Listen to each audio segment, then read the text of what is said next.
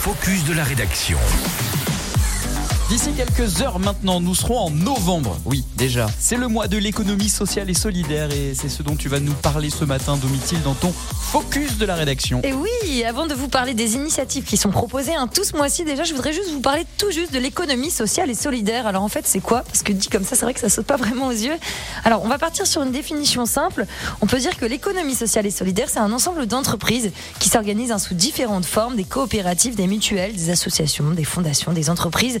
Dans les deux Savoie, elles sont 4000 structures et 50 000 salariés. Et la finalité de ces entreprises est d'abord sociale et pas économique. Voilà, exactement. L'objectif de ces entreprises n'est donc pas de faire du profit, mais plutôt de mettre l'humain au centre.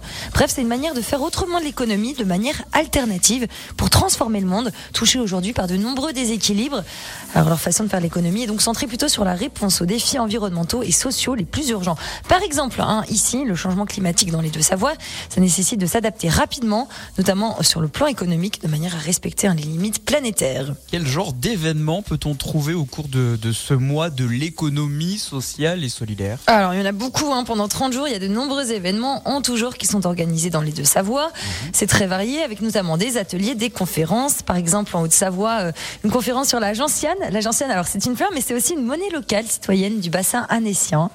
Il y a aussi des apéros engagés, des projections de films, de la cuisine participative, ou encore des ateliers, par exemple, de couture. Un Noël zéro déchet en Savoie organisé fin novembre à Novalaise. Alors pour ceux qui veulent découvrir toute la programmation, rendez-vous sur le site ess.team.